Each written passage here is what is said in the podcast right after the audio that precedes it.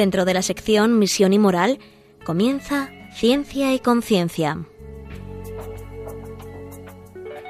Un programa dirigido desde Valencia por Mari Carmen Mateu.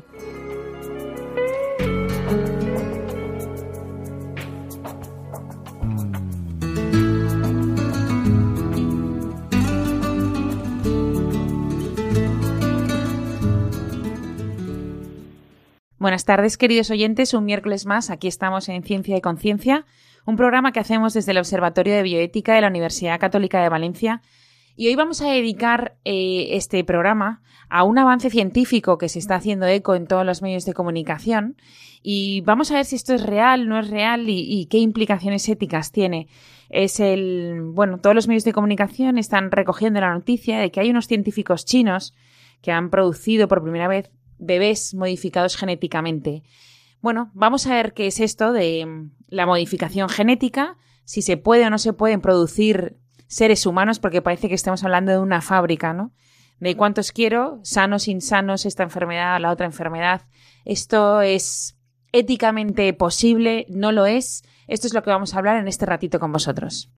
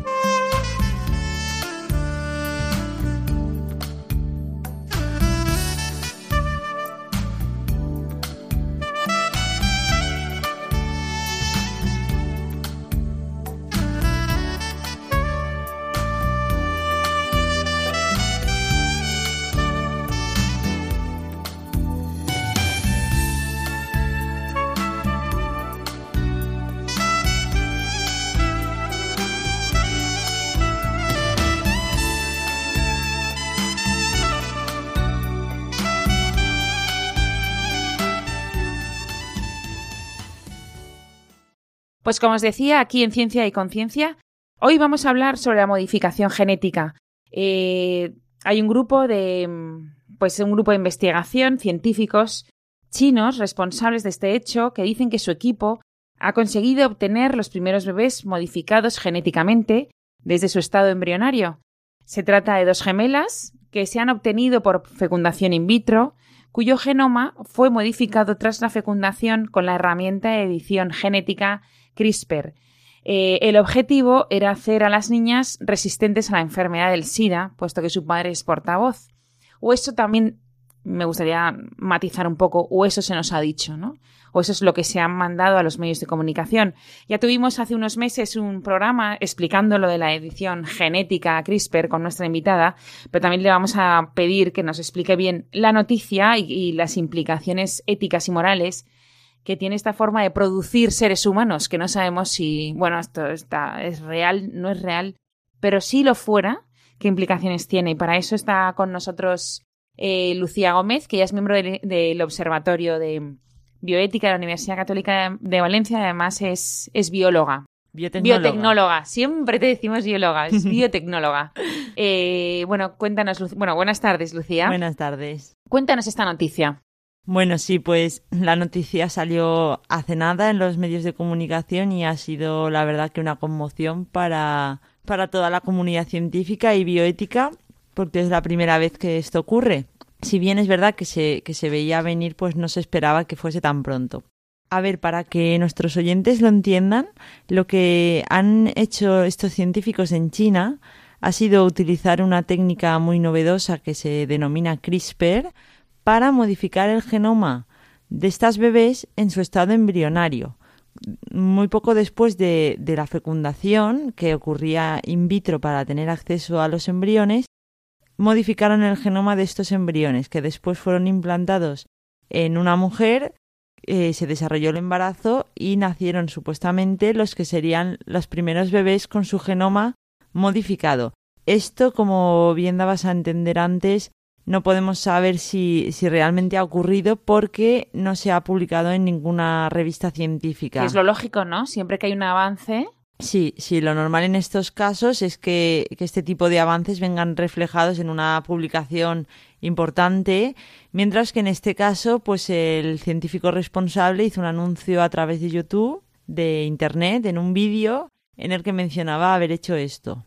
Por ello no podemos tener certeza de que ha ocurrido, pero lo cierto es que desde el punto de vista técnico, científico, sí que es posible hacerlo. Pero lo que me llama la atención es, por ejemplo, antes de meternos en faena, de que nos expliques todo el proceso, eh, me llama la atención que haya un científico que se grabe, que lo cuelgue en YouTube y toda la comunidad científica no tenga nada que decir, porque eso es lo que dice él. Sí, bueno, de hecho las críticas le han llovido por parte de todos, eh, porque claro, no, no puede respaldarse que sea verdad lo que ha hecho, pero además, en caso de ser verdad, eh, está totalmente fuera de lugar, porque es una técnica que todavía no es segura, por eso, pues desde todo tipo de pensamiento, eh, no solo pues igual los más conservadores, le han llovido las críticas de todas partes por, por este hecho.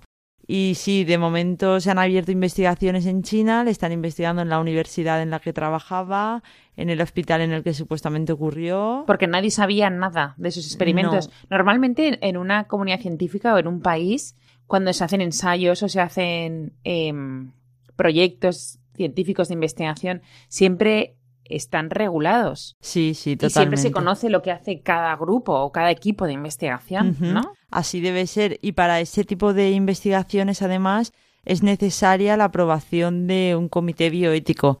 En este caso, salió el otro día en los medios de comunicación que al parecer el científico habría falsificado las firmas de un comité bioético que nunca se reunió para, para dar luz verde a este experimento. Pero como te digo, todavía no está claro lo que ha pasado y está la investigación abierta. Supongo que en los próximos días irán saliendo más datos. Bueno, pues cuéntanos, o sea, ¿qué es lo que ha hecho? Vale, en primer lugar, yo creo que vale la pena introducir lo que es esta técnica, CRISPR.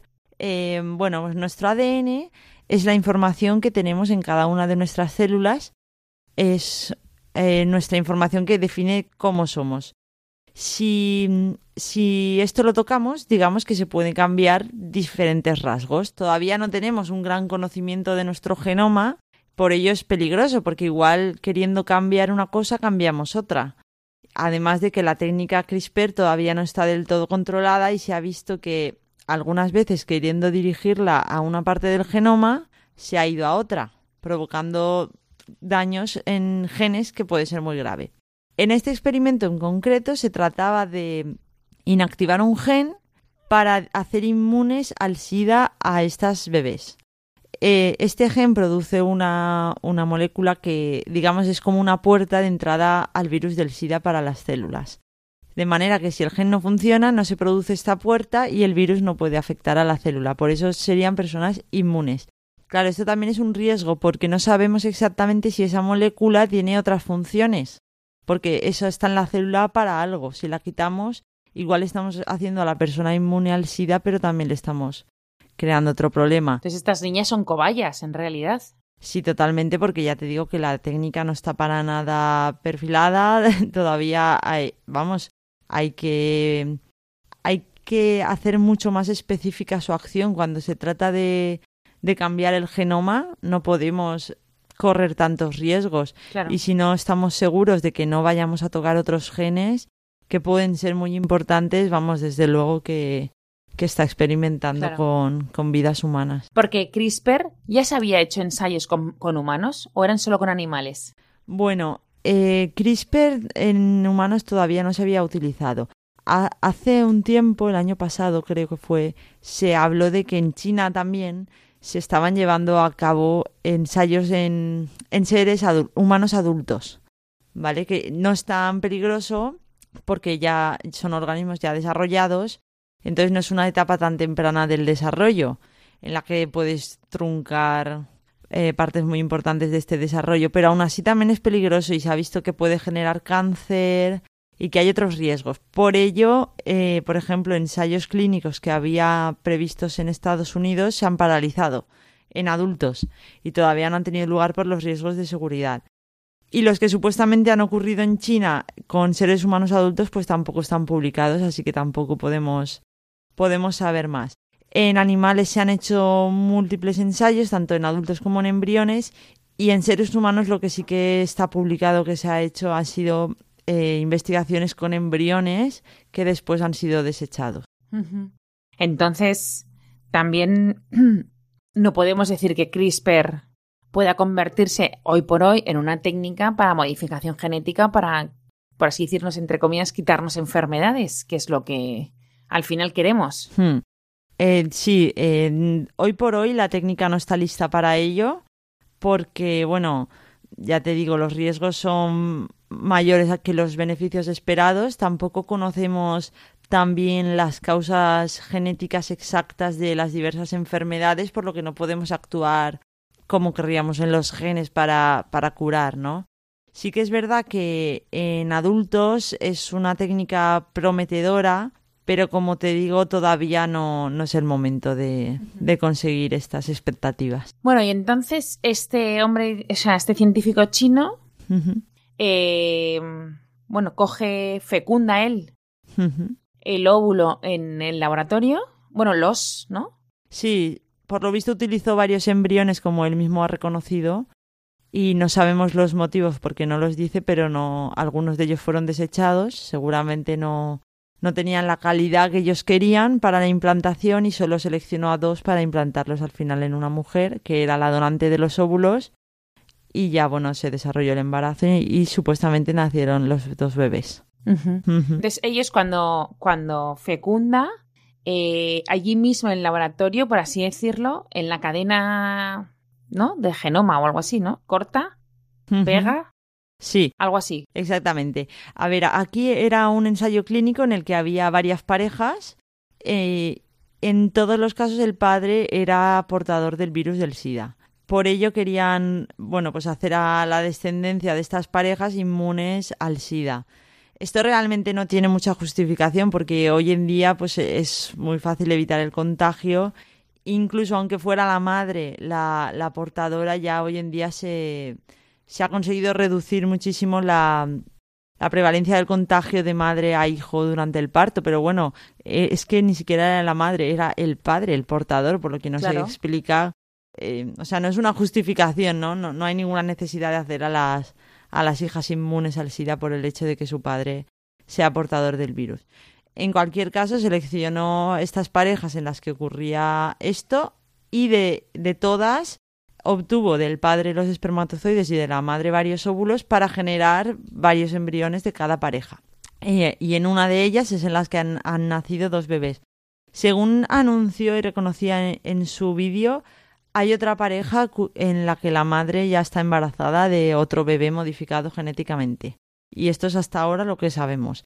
Cuando fecundaba los óvulos con los espermatozoides, al, al muy poquito tiempo, en un estado todavía muy temprano del embrión, introducía la herramienta CRISPR que cortaba su genoma para inhabilitar al gen produciendo la inmunidad en el SIDA. No sé si así se entiende para los oyentes. Sí, lo único es que, claro, esto es lo que él cuenta, pero no sabemos si ha producido más embriones que no le han salido bien o, como tú dices, tan viables o que le gustarán tanto y los ha desechado. No mm. sabemos en realidad que, bueno, toda la, la, por así decirlo, toda la parafernalia que él ha hecho detrás y todo el mm. daño que ha podido producir. Sí, no la sabemos, pero, pero nos lo podemos imaginar. Porque la verdad es que en todos los artículos que se han publicado sobre modificación genética de embriones humanos, en ninguno se ha dado un 100% de eficacia. ¿Vale? En, todos ha habido casos de embriones que no eran editados correctamente como se esperaba, por eso, pues seguramente en este caso también.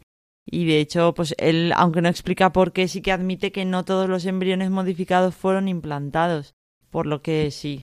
O si fueron implantados, no no se implantaron, o sea, me refiero, aunque él, ¿no? Es que no sé exactamente la terminología. Bueno, que no fueron transferidos a la madre, de manera que pues nunca llegaron a, desarrollarse y a nacer. Así que sí podemos estar seguros de que varios se han quedado en el camino. Bueno, y entonces eh, tampoco tenemos explicación a por qué el, el hecho del SIDA, como nos dices, pero sí se podía haber utilizado en otras muchas enfermedades. Sí, sí, hay muchas enfermedades candidatas, pero bueno, es verdad que este gen se conoce bastante porque hay una, una parte pequeña de la población humana que de forma natural presenta una mutación en este gen y son inmunes al SIDA. Ah. Entonces este, este científico pues ha querido, digamos, emular esta, esta mutación natural y crearla de forma artificial, pero nada, como te digo, no... Ah, o sea que hay parte de la población Que es inmune al SIDA. Sí, de manera natural. En Europa un 1% aproximadamente. Y aunque se expongan a los riesgos de, de- de tener SIDA, no lo tendrían, No, es, porque su sistema... es imposible porque sus células no pueden recibir al virus. Anda. Sí, esto, esto es muy interesante, la verdad. Pero bueno, eh, está, está muy lejos de estar justificado lo que ha hecho y además que no ha curado ninguna enfermedad, sino Claro. que ha creado una mejora, por así decirlo. No eran. Porque, bueno, igual habría gente que podría decir, pero es que les ha curado. No, no ha curado nada. Simplemente las ha hecho inmunes a una enfermedad que con prevención es totalmente evitable. Bueno, una enfermedad que hoy por hoy es crónica. Ah, ¿No? Eso además sí. Y que, que bueno, que las niñas no la padecían. Entonces someterles a los riesgos de esta técnica. Porque como tú dices, posiblemente le serviría para otra cosa ese gen. Sí, y aunque no fuera así, el riesgo de, de modificar su genoma en otra parte, Hmm. cuando realmente ellas no tenían ninguna enfermedad y se esperaba un- una, una vida perfectamente sana de, de estas niñas, no tiene ningún tipo de justificación. Claro, Hmm. claro. Bueno, pues eh, vamos a escuchar un, un poco de música y, y enseguida estamos con vosotros.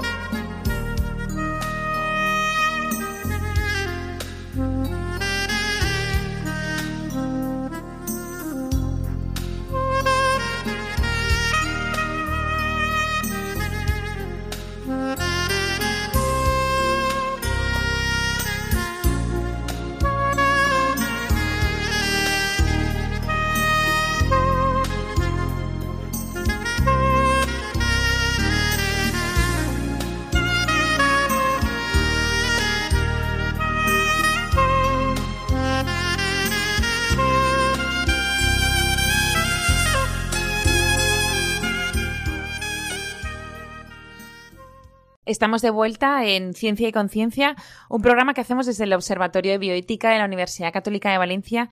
Y hoy estamos hablando sobre la noticia que ha salido en los medios de comunicación de los primeros bebés modificados genéticamente en China, de un grupo de científicos, eh, pues eh, es el responsable de este hecho y ha conseguido obtener los primeros bebés modificados genéticamente desde su estado embrionario, o eso es lo que no, nos han contado, porque no se ha publicado ni lo hemos visto en ningún sitio, simplemente ha salido uno de ellos a decirlo, ¿no? En internet y han creado pues dos gemelas obtenidas por fecundación in vitro cuyo genoma eh, fue modificado tras la fecundación con la herramienta de edición genética CRISPR.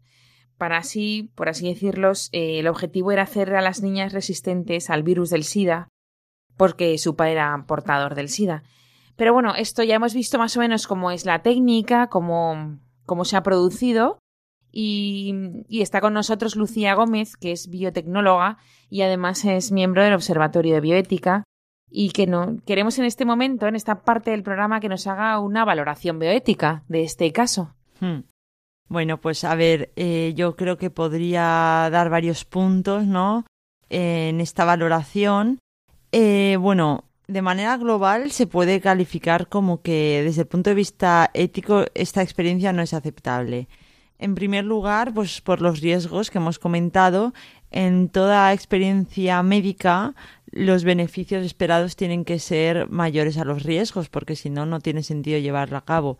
Bueno, pues en este caso los riesgos son mucho mayores que los beneficios esperados. En primer lugar, porque, como he dicho antes, no eran unos embriones enfermos, las niñas no tenían por qué tener esta enfermedad eh, y por lo tanto, pues los beneficios esperados son bajos. no es curar una enfermedad, sino hacerles inmune a ella para que, pues si llegado un momento se, contagiaran, no, no desarrollaran el virus. Pero no estamos hablando de una curación. Mientras que los riesgos son elevadísimos, pues como, pues como ya he mencionado, la técnica no está controlada del todo, de hecho falta bastante para, para que así sea, y puede actuar en otros lugares del genoma con consecuencias que pueden ser muy graves. Eh, bueno, pues al margen de los riesgos hay otros, otros problemas bioéticos. Uno de ellos es que este tipo de experiencias abren la puerta a lo que se conoce como la mejora humana, en la que ya no, no se trataría de modificar los genes para curar enfermedades, sino para mejorar nuestra especie. Pues nada, pues eh, desde, por ejemplo, hacernos resistentes a, a ciertas enfermedades hasta hacernos más altos, más guapos, más fuertes, tener los ojos de determinado color, esto es lo que conocemos como mejora humana, en la que los padres, llegado el momento, podrían hacer los llamados hijos de diseño, ¿no? En el que seleccionarían pues las características de su hijo ideal para que naciera de una manera determinada. Otro inconveniente bioético que yo diría que es el más importante es la, la destrucción de embriones que va asociada con estas investigaciones. Pues eh, como hemos mencionado, para, para conseguir el nacimiento de estas dos bebés, muchos embriones se han quedado por el camino. Y de la misma manera en otros laboratorios en los que están investigando con embriones humanos para mejorar la técnica, pues después son destruidos, ¿no? Y bueno, esto pues es totalmente reprobable desde el punto de vista ético porque se trata de la destrucción de vidas humanas. Y ya por último, mencionar que estas prácticas están hoy por hoy de manera ineludible asociadas a la fecundación in vitro, pues para poder modificar los embriones tienen que, producirlos in vitro. No, si se producen de manera natural dentro del cuerpo de la mujer, no tienen acceso a ellos para modificar su genoma. Por ello, eh, utilizan espermatozoides y óvulos y los fecundan in vitro para generar los embriones y después modificarlos. Claro, esta fecundación in vitro que hablas es la reproducción asistida. Sí. Como es que hay tantos nombres, por, o sea, todos es lo mismo al final. Sí, es lo mismo. Se trata de la reproducción asistida, en la que, pues eso, eh, la mujer da sus gametos por un lado y el hombre por el otro. Y entonces, fuera del cuerpo de la mujer, en el laboratorio, se generan los embriones humanos. Claro que ahí es el, problema que tiene esto, aparte de que, de que la unión es fuera de los cuerpos, ¿no? Aparte que es en el laboratorio, Aparte es la producción, por así decirlo, en serie. O sea, se producen muchos. Exactamente, se producen muchos porque la ni la técnica de edición genética que estamos hablando, ni la propia reproducción asistida son técnicas perfectas. Por eso siempre se producen muchos embriones para tener, digamos, más posibilidades de que alguno salga bien. y esto es lo que están haciendo. Cuando en la fecundación in vitro ya no con vistas a la edición genética, sino con vistas a, ayudar a gente con problemas de fertilidad a tener hijos, esto es lo que hacen, no generan solo un embrión y lo implantan en la mujer, sino que se generan muchos para así tener más posibilidades de que alguno salga bien. Y bueno, si tienen la suerte de que muchos salen bien, tampoco los implantan todos, porque no, no puede la mujer tener un embarazo igual con seis embriones, sino que, que los eliminan a los que, a los que sobran. Y a los que no, están ahí esperando. Algunos los congelan o otros los utilizan para investigar con ellos. Así es, por eso la fecundación in vitro está asociada, aunque por un lado vendan la cara de, de que han conseguido una vida, por detrás están destruyendo miles y miles de vidas. Son muchos más los que se destruyen o se congelan que los que nacen. Claro, también hemos dedicado algún programa a todo este a la problemática de la congelación. Sí, sí, sí, eso es gravísimo. Hay en este momento miles y miles de embriones humanos congelados que, que no saben qué hacer con ellos. Y se, y se siguen produciendo más y más embriones para investigar, para... Claro, claro, y, y claro, si cada vez eh, son más fáciles ir a esas técnicas, cada vez habrá muchísima más producción. Hmm. Con lo cual siempre vamos a tener ese problema. Sí, sí, sí. No, yo no sé cuándo, cuándo pararán esto, la verdad, pero, pero es un problema sin resolver. Porque ahí están los embriones congelados y bueno. Pero a nadie le interesa mucho. No, la verdad es que hoy en día la vida del embrión humano a, a, muy pocos nos interesa. Pero bueno, tenemos que seguir defendiéndola y. Pues sí. Y nada, que son personas. Pues sí hay una cosa que me llama la atención de lo que dices, de todo esto que hacen que al final es de mejora humana. Hmm. Eso al final no es un sueño que siempre ha tenido una parte del hombre eh, de mejorar y de hacerse Dios. ¿Esto no es parte de la eugenesia? ¿Esto no es eugenesia? Pues sí, sí, podría ser así. Al final es el no, no aceptar nuestras limitaciones, no aceptar el sufrimiento, no aceptar pues lo que realmente somos, ¿no? Y, pero bueno, yo creo que también lo principal aquí, el principal problema no es porque el hecho de querer mejorar pues es, es lícito en sí, ¿no? Siempre, bueno, pues la medicina misma busca superar nuestras enfermedades. Pero en este caso serían unos individuos los que mejorarían a, a otros y podrían bueno, se habla de, de, una de crear una nueva estirpe humana, ¿no? Y esto podría llevar a, Ah, bueno, hay muchas películas sobre esto y libros de lo que podría llegar a pasar en una sociedad dividida, ¿no? Entre los seres humanos perfectos, que serían los mejorados genéticamente, y los imperfectos, que seríamos nosotros, ¿no? Los que no tenemos nuestro genoma mejorado. Entonces, bueno, se prevén situaciones de discriminación, eh, de la élite perfeccionada hacia los no perfeccionados. Se habla también de de que podría llegar a obligarse de alguna manera a tener los hijos por fecundación in vitro para poder mejorarlos, como si la como si la reproducción sexual fuese una irresponsabilidad, ¿no? Si algún día de verdad la técnica fuese segura y se pudiera mejorar pues tener los hijos por la vía natural, pues se dice que podría llegar a ser irresponsable, ¿no? Por no por no sé, arriesgarse a que tuviesen algún tipo de, de problema genético y no, y no curarlo, como si fuera una lotería. entonces vamos ahí, entonces. Bueno, ya veremos. Eh, lo que sí que es seguro que, que vamos hacia la edición genética de los embriones, eso seguro, porque ya se ha abierto la puerta y bueno, se están dando pasos cada vez más hacia esto, ¿no? Con todas las investigaciones en embriones. Entonces la enfermedad al final será voluntaria. Bueno, ya veremos. No lo sé, porque eh, es verdad que aunque la medicina siempre está avanzando, aparecen nuevas enfermedades. Entonces esto ya es un ámbito un poco de lucubrar qué pasará. Pero bueno, eh, yo creo que si, si realmente seguimos dando pasos en la modificación del genoma, pues al final la línea entre lo que es una, una corrección médica y lo que es una mejora, en algunos puntos no es tan fácil ¿no? de, de saber lo que es. Por ejemplo, en, en, el caso que estamos hablando de, los de los científicos chinos, ¿Mm?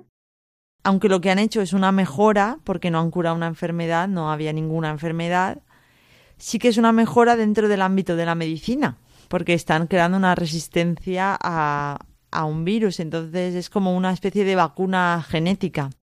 Por eso este campo es un poco complicado, ¿no? Mientras que la mayoría de la población hoy por hoy se, se niega al tipo de mejoras de, relacionadas con la belleza o con la inteligencia, pues el, las que se engloban en el ámbito médico son un poco más complicadas, ¿no? Porque al final es medicina, aunque no se trata Claro. de curar.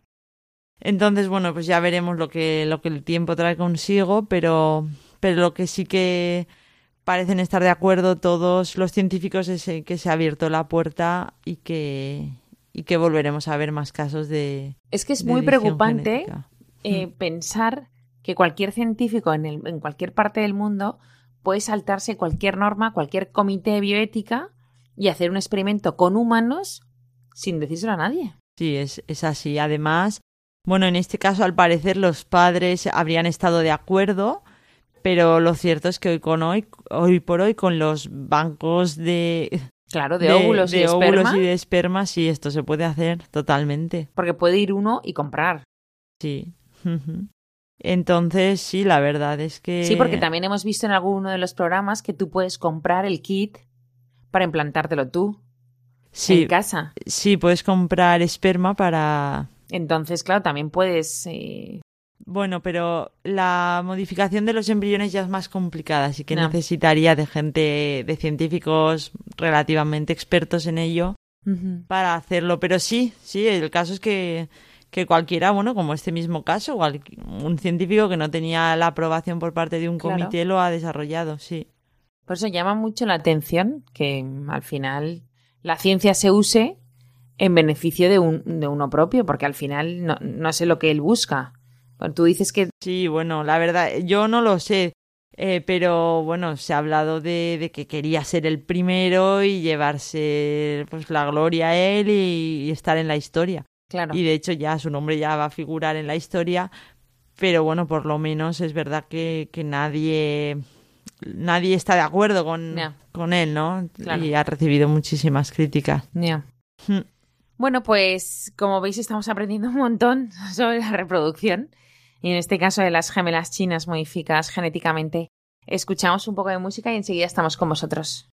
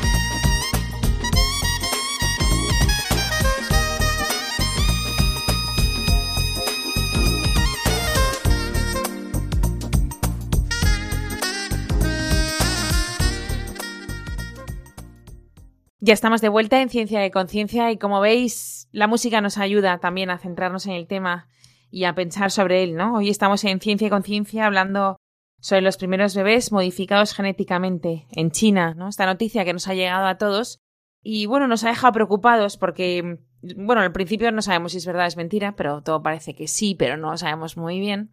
Y bueno, hoy está con nosotros Lucía Gómez, que es biotecnóloga y miembro del Observatorio de Bioética contándonos qué es esto de esta técnica, cómo se han producido estos bebés, por qué, para qué, y también nos está contando sus implicaciones bioéticas, ¿no? La mejora del ser humano, eh, pues todo lo que viene, eh, si curamos enfermedades o no, si creamos seres altos, guapos, perfectos, eh, en la creación de embriones, la reproducción asistida, todo esto, ¿no? que es lo que nos está contando Lucía. Pero también, después de todo lo que nos ha contado, em, bueno, si quieres hacer un pequeño resumen para los que se han incorporado ahora, es muy interesante este tema de, este científico chino. Es interesante el tema de la noticia, por así decirlo, que tampoco sabemos si es real al 100%. Sí, no sabemos si es real, pero, pero bueno, la verdad es que si no lo fuera, es cuestión de tiempo, ¿no? Que esto se haga. Ya, ya se venía anunciando desde que empezaron a... Hace tres años, eso no lo he dicho antes, fue en 2015 cuando por primera vez se, se modificó el genoma de embriones humanos. Y ya ves, en, solo tres años ya, ya parece que, que han aparecido los primeros bebés. Es que la ciencia muy rápido. Sí. Cuando esto ocurrió ya, ya se ocurrió también en China por primera vez, se modificaron embriones. Y aunque no fue tan criticado como ahora, que, que han nacido bebés modificados, sí que es verdad que, que sí que se recibió muchas críticas, pero en cuestión de dos años, en 2017, ya otros países se sumaron a la modificación de, de embriones humanos y ya, pues nada, e, era cuestión de tiempo que, que esto ocurriera, ¿no? Y bueno, lo que han hecho los científicos en China es modificar el genoma de, de embriones, de bastantes embriones al parecer, y dos de estos embriones con su genoma modificado han sido implantados en una mujer para establecer un embarazo que, ha dado lugar al nacimiento de las dos bebés. La modificación genética se ha realizado para eh, hacer a estas bebés resistentes al virus del SIDA. El padre de las mismas es portador de la enfermedad y bueno, el científico justifica su experimento eh, por esto. Pero bueno, como ya he explicado antes, no, no tiene ningún sentido porque las, los embriones no tenían el virus. Y no tienen por qué contagiarse de, de su padre portador. Podría, una pregunta que me surge ahora es, ¿podría haber modificado cualquier otro gen que fuera portador de otra enfermedad tan grave como el SIDA o más? Eh, sí, hay otras enfermedades candidatas. No es que sean muchas, pero sí que hay, hay otras enfermedades que se conoce su causa genética. Hoy por hoy las principales candidatas serían enfermedades que dependen de un solo gen, ¿no? Porque hay otras enfermedades que dependen de varios genes. ¿Vale? Pero hay algunas que al parecer es solo un gen el que está implicado en la enfermedad. Entonces, si se puede arreglar, entre comillas, ese gen, se podría. Pero bueno, es que justamente estos embriones no tenían ninguna enfermedad, ¿no? Y por eso, bueno, pues no, no La verdad es que también parece como una selección de personas, ¿no? Hmm. Esto es, voy a producir yo el ser humano que quiero. Al final sí. Eh, como mencionaba antes, en este caso no se trata de una curación, sino de una mejora. Es verdad que es una mejora en el ámbito de la medicina, ¿no? Como una vacuna genética que he dicho, porque les hace resistentes a una enfermedad.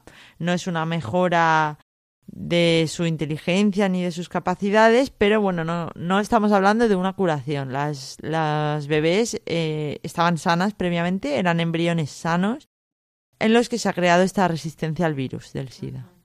Y bueno, y, en este caso, bueno, ahora que ya ha salido esta noticia, eh, ¿qué dicen los científicos hacia dónde, hacia dónde vamos en la ciencia? Sí, pues mira, en relación con esto, justamente el jueves, este jueves pasado, salió, salieron las conclusiones del segundo Congreso Internacional que ha habido sobre la modificación genética del, del genoma humano. El primer congreso internacional a este respecto fue en 2015 y fue en diciembre, en noviembre-diciembre. En diciembre salieron las conclusiones y fueron un poco divergentes, ¿no? En, este congreso en 2015, no, no acababan de ponerse de acuerdo. Mientras que en el congreso de 2018, que fue concluyó el 29 de noviembre, en las conclusiones salieron el jueves, eh, pues los científicos ya digamos que plantean comenzar a trazar el camino de la modificación genética de embriones humanos desde ya, porque bueno, este hecho digamos que ha precipitado las cosas, todo el Congreso ha estado marcado por esta noticia. Y pues aunque los científicos reconocen que no es el momento de llevar esta técnica a la clínica, sí que sí que dicen que sí que es el momento ya de empezar a trazar el futuro de la edición genética germinal, de empezar a plantear qué requisitos tendrían que tener los ensayos clínicos, ¿sabes? Un poco están como más abiertos ya a la, a la idea. Yo creo que, bueno, se dan cuenta de que esto ya no se puede frenar, ¿no? Se ha traspasado la línea roja y entonces pues quieren establecer las directrices para que se para que no ocurra lo que ha ocurrido en China, ¿no? Sino que las cosas pues sucedan de forma más segura pero dando pasos hacia adelante, o sea, es decir, la línea roja va a estar más hacia el, o sea, sobrepasando el límite. O sea, se va a seguir eh, utilizando embriones.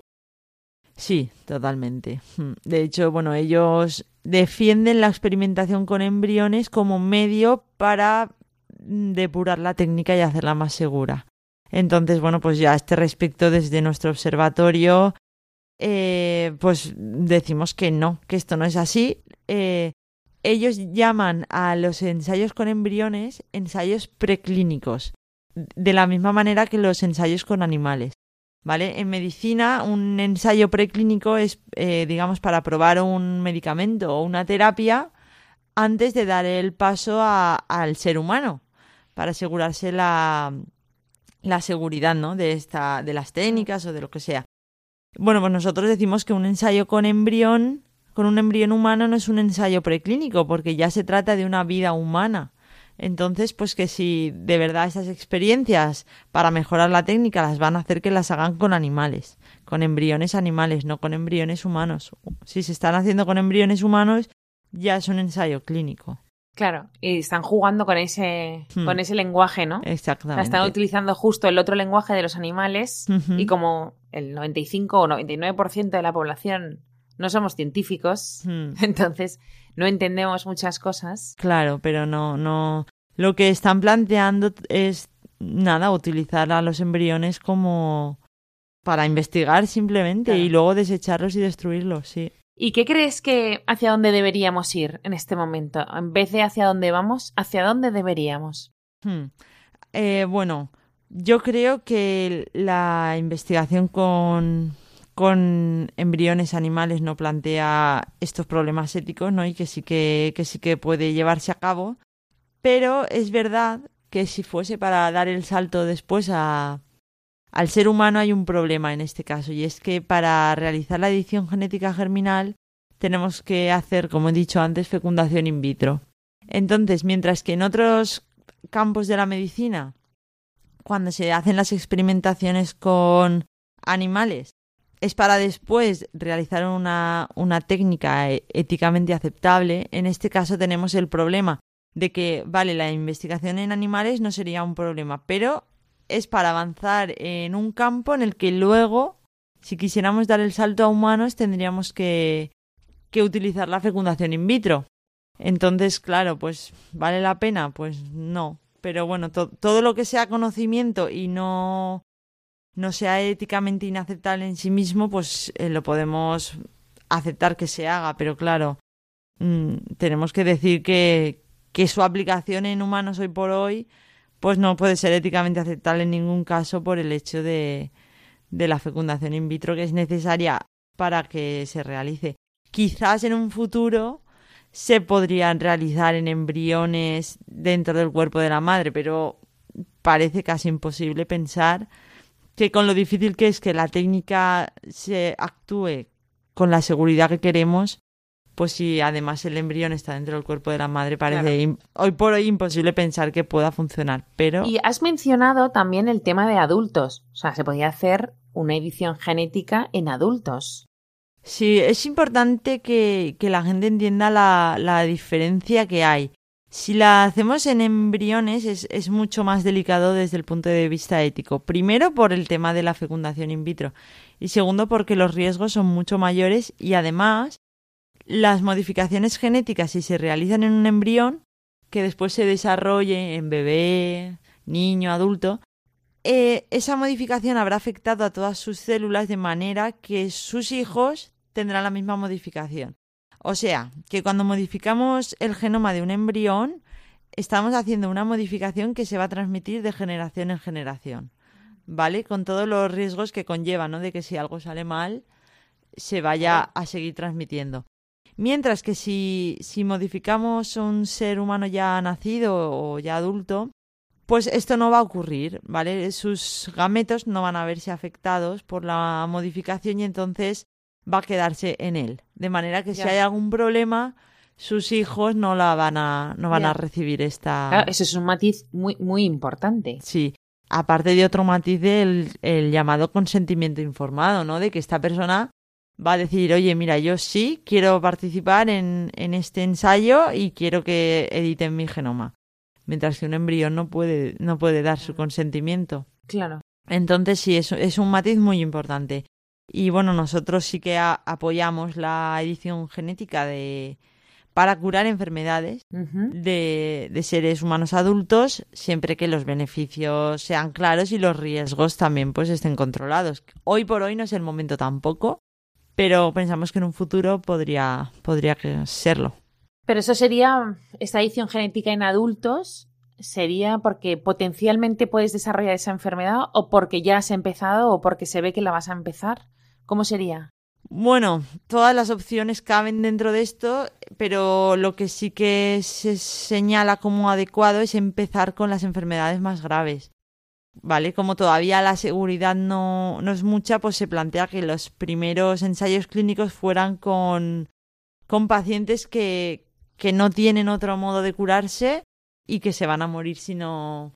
O sea, digamos, eh, como a la desesperada, ¿no? Como un tratamiento experimental para enfermedades muy graves. Por ejemplo, pues un, un cáncer terminal, que no haya otra forma de curarlo. Y luego, si la técnica fuese siendo más segura, se podría abrir el abanico a, a otras enfermedades menos graves o, o potenciales, como tú dices. Mm. No, la verdad es que es, es que se abre todo un mundo delante de nosotros hmm. del que no somos muy conscientes, la verdad. No. Eh, y también quería comentar a este respecto que, que también se ha criticado lo que ha hecho el científico chino y la, la modificación de embriones porque pueden desprestigiar una técnica como es CRISPR. Claro que para otros casos, para otras enfermedades en seres humanos ya nacidos puede ser muy prometedora. Pero sí, claro, si la utilizamos mal, pues puede desprestigiarla y puede ya ver. Y ministerios de sanidad o lo que sea en distintos países pueden decir, pues ya no se usa. Exacto. Y nos mm. estamos, estamos por así cerrando la puerta a salvar a mucha gente. Exactamente. Mm. Pero bueno, pues estamos llegando ya al final, Lucía. Muchísimas gracias, ¿eh? eh porque, no sé, a mí me está quedando bastante claro, pero si quieres decirnos una última valoración, dos minutos, unas ideas que se quede la gente sobre este caso cuando vea la noticia, porque a lo mejor hay alguien que no la ha visto aún, lo oye en Radio María, se pone a buscarla y dice, ostras, sí, mira, el científico chino este que ha modificado los bebés genéticamente y pues mm, buen motivo para aprender. Así, dos ideas que le dirías a, la gente. Mm, vale, pues a ver, en dos pinceladas. Em, el científico chino se ha, digamos, saltado todas las normas éticas eh, y de seguridad médica y ha modificado embriones, ha modificado su genoma con la herramienta de edición genética CRISPR para que fueran resistentes al virus del SIDA. Estos embriones después se han implantado en, la madre, en la donante de óvulos, y han dado lugar a dos niñas. Mm, esto desde el punto de vista ético no es aceptable, primero porque no es seguro todavía, esta técnica plantea muchos riesgos y todavía pues tienen que perfeccionarla. Segundo, porque se desechan embriones en el proceso que no en los que la edición no funciona como se espera o cualquier problema asociado al mismo procedimiento de fecundación in vitro que no es perfecto. también es un problema porque abre la puerta a la mejora humana, ¿no? A, la, a los llamados bebés de diseño.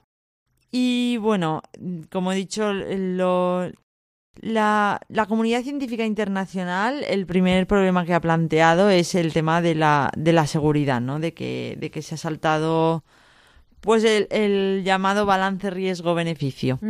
Nosotros queremos pues hacer hincapié en, en algo que, que, es verdad que a la gente le preocupa menos hoy en día, que es la, la defensa de, de, la vida del embrión humano, que no podemos experimentar con ellos, no podemos hacer con ellos eh, este tipo de cosas porque son seres de nuestra especie, son personas y tenemos que, que proteger y respetar su vida.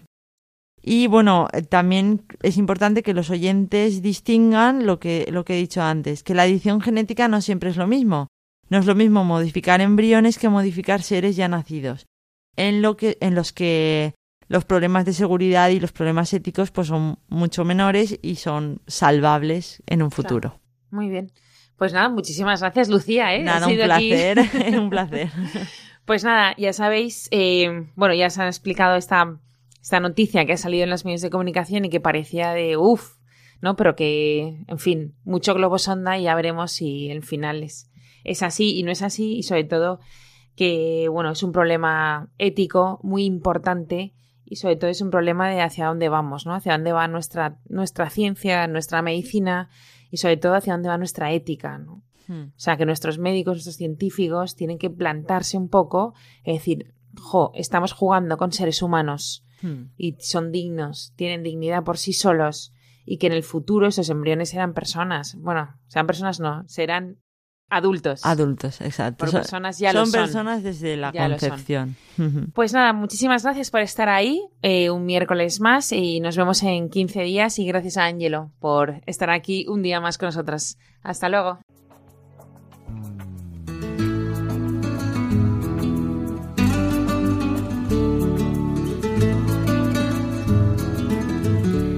Finaliza así en Radio María Ciencia y Conciencia, un programa dirigido desde Valencia por Mari Carmen Mateu.